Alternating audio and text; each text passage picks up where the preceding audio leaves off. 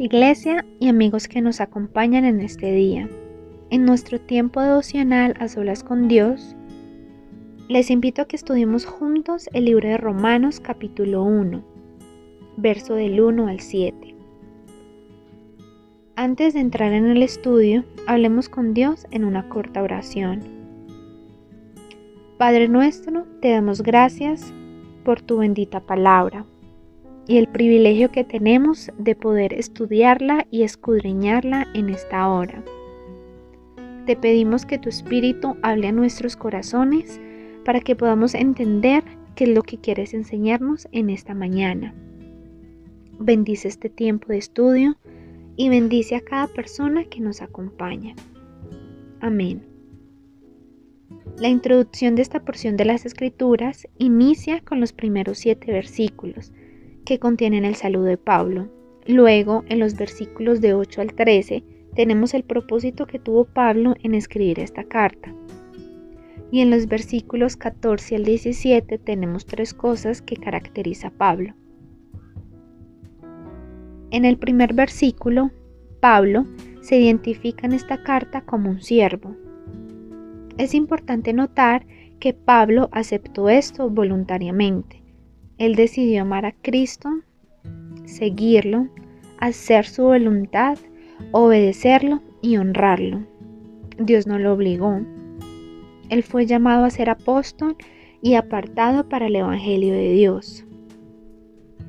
En el versículo 2 dice que Él había prometido antes por sus profetas en las Santas Escrituras. Esto quiere decir que el Evangelio, la buena noticia, fue prometida desde hace mucho tiempo. Él había prometido amar y salvar a todos, a toda la humanidad, por medio de su sacrificio. Él nos amó tanto que entregó su vida por nosotros. Luego, en el versículo 3 y 4 dice que esas buenas noticias afirman que su Hijo Jesucristo murió, pero Dios lo resucitó por el poder de su Espíritu demostrando así que Él es su Hijo poderoso.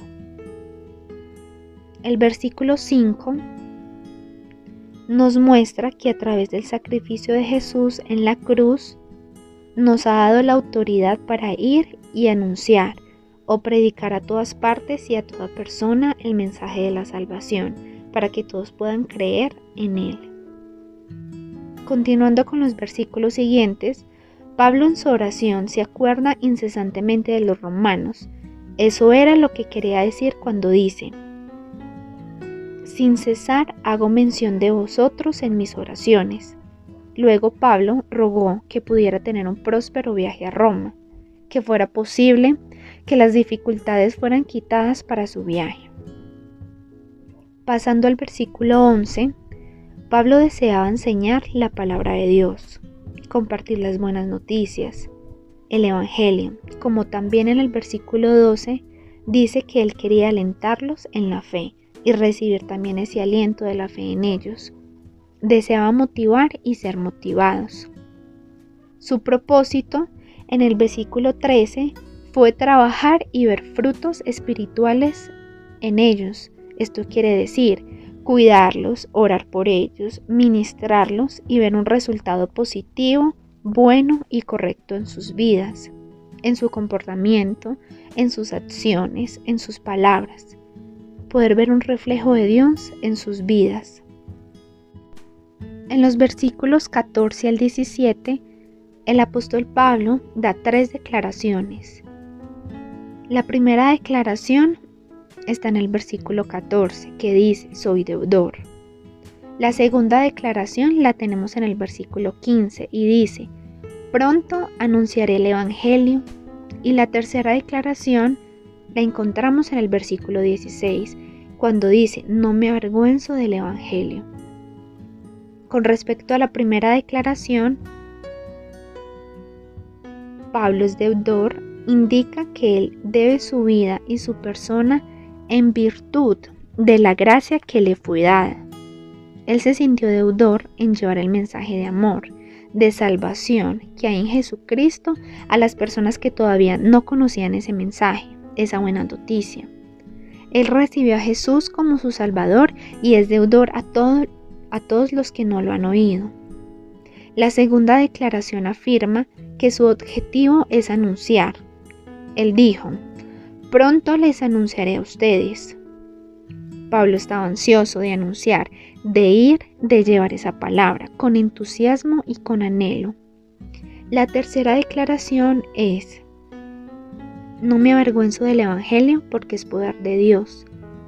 Pablo quería decir que el Evangelio tiene poder para un propósito definido, que es la salvación. Este es su, es su fin último. La salvación es personal porque es dirigido a toda persona. Cualquiera puede ser salvo. Por ello no hay vergüenza del mensaje de salvación. Eh, es un mensaje de amor, de su sacrificio por mí, para todo aquel que crea en Él. Ya por último, en el versículo 17, afirma que cuando alguien acepta a Cristo como su Salvador, esta persona es absolutamente aceptada por lo que Cristo hizo en la cruz. El único método de procurar esta justicia es por la fe. No se puede trabajar en ello y no se puede comprar, solo hay que tener fe. Dios salva es por la fe y se vive es por la fe. Tómese un tiempo y medite en esta palabra. Permita que el Espíritu Santo hable a su corazón. Les invito a cerrar los ojos y a realizar una corta oración allí donde se encuentre. Amado Dios, hoy me acerco a ti reconociendo tu grandeza, tu soberanía, tu poder y tu majestad. Gracias por tu amor, por tu misericordia, por tus bendiciones en mi vida. Te agradezco por tu sacrificio en la cruz. Si deseas en este momento recibir a Jesús en tu corazón y deseas que Él sea tu Salvador personal, repite esta oración conmigo. Sé que no soy perfecto. Necesito que me perdones por mis pecados y me salves. Creo que enviaste a tu Hijo Jesús a la tierra para morir por mí. Quiero que su sacrificio pague por mis pecados. Creo que resucitaste a Jesús de entre los muertos Creo que tienes poder sobre la muerte.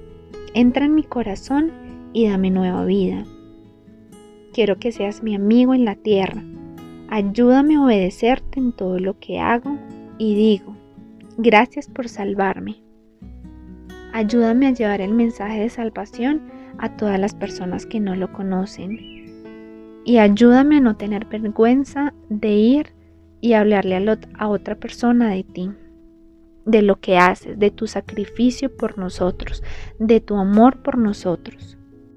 Coloca en mí un anhelo ferviente de buscarte todos los días sin desfallecer.